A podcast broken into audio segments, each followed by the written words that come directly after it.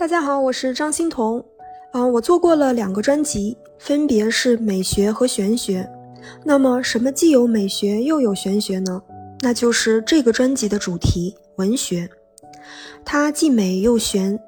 文学可以激昂、壮烈、忧伤、轻松、幽默、爱恨分明、模棱两可、是块凉薄，也可以虚淡空无。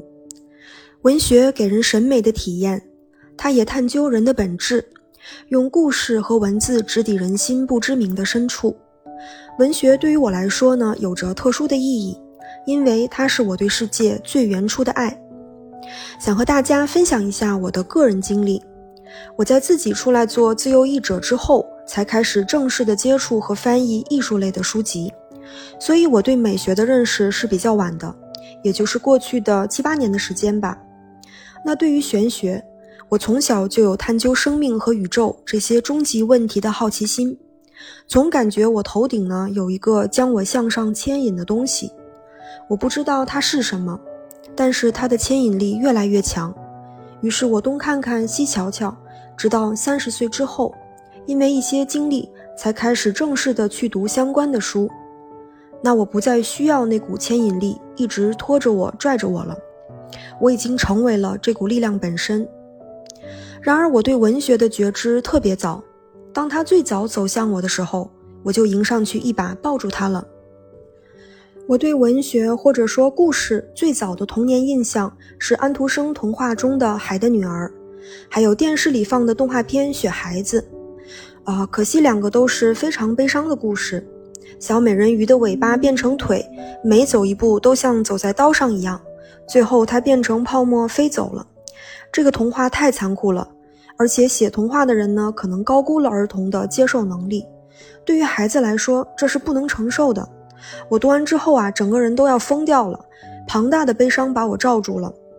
再来呢，就是雪孩子，小雪人儿为了救小兔子，自己冲进火海，最后融化了。啊，我的天啊，这到底是谁写的故事？我当时呢，只要看到电视播放这个动画片儿，我就马上转台，一秒都没法看。后来我长大的过程中呢，嗯，多少有一些多愁善感吧，我就把它归因在这两个故事上。我要是最早看的是《机器猫》《大头儿子和小头爸爸》，我可能现在性格就不是这样的了。我的家乡是东北的一个小城市本溪。我小的时候呢，城市里只有一个新华书店，我的好朋友他爸爸在新华书店工作，我就经常和他在里面玩。如果我没记错的话。书店三层右手侧的某个角落，放的是郑渊洁的童话，比如《白客》《智齿》《舒克和贝塔》《皮皮鲁和鲁西西》。那个角落对我来说是一个神圣空间，藏着全世界最好玩的东西。我想念我的那个朋友，我也想念站在书架前的那个自己。我心里的第二个神圣空间是中国人民大学的图书馆，我在里面读了《小王子》《一个人的村庄》。各种各样的书，对于一个来自东北的小丫头，那是一个陌生又新奇的世界。我还能记住当时傍晚，校园的广播声响起，我坐在图书馆里，柔和的夕阳照在书页上的那一刻，我听到了那个时刻轻若无闻的耳语。我在国内的时候呢，英文很一般，总是把英文当成一个科目来看，英文能进到我脑袋里，但是进不到我心里。当时呢，我也没看过什么西方名著啊，看不懂，看不进去。但是到美国读书之后，有一刻，我对英语和西方文学突然开窍了。我当时在大学的图书馆里呢，借了一本菲利普·舒尔茨的诗歌集，叫《Failure》，失败，写得太好了，让我领略到了英语的魅力。我当时坐着三十八号公车，在旧金山的 Gary 大街上，读到某一句的时候。阳光也是神秘地照在我的书页上，我的心咯噔一下，好像一道锁被解开了一样，我就一下子对英文开窍了。从此之后呢，我就爱上了西方文学，一本接一本的英文书看得不亦乐乎。这个专辑里提到的英文文学或者西方文学，我绝大部分看的是英文原著或者英文译本。那为了写这个专辑的稿子，我去找来他们的中文译本又看了一遍。惊奇的发现啊，看英文版和中文版在心中引起的情绪有微妙的不同。这个跟英文、中文本身的特点有关。英文多用动词，而中文偏向状态，所以我也有新的发现啊，很开心。一本好的小说看完，我可以一个星期都缓不过来，在作者构建的世界里出不来。就是我们明明知道啊，这些故事都是假的，可还是深陷其中，为这些虚构的角色动容，不能释怀。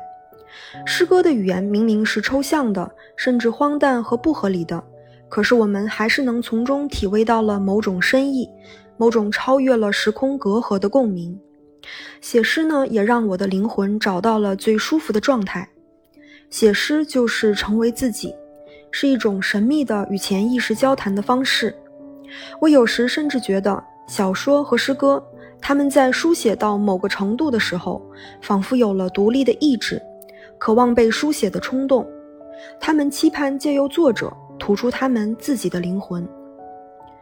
文学对我来说太重要了。我一岁抓周的时候，就绕开了小钢琴和洋娃娃，抓了一本大词典。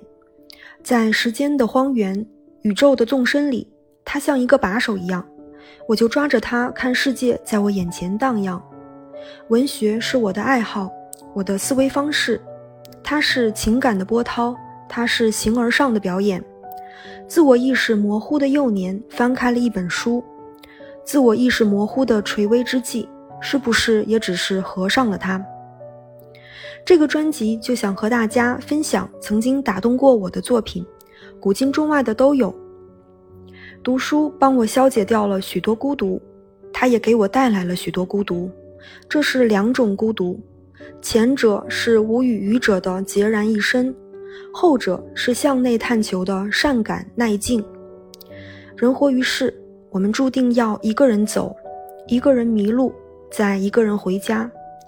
但愿在我们舟车劳顿的时候，文学可以解一解我们精神的渴。那我们的第一集要说的是刘亮程的《一个人的村庄》。好的，谢谢您的垂听，我们下集再见。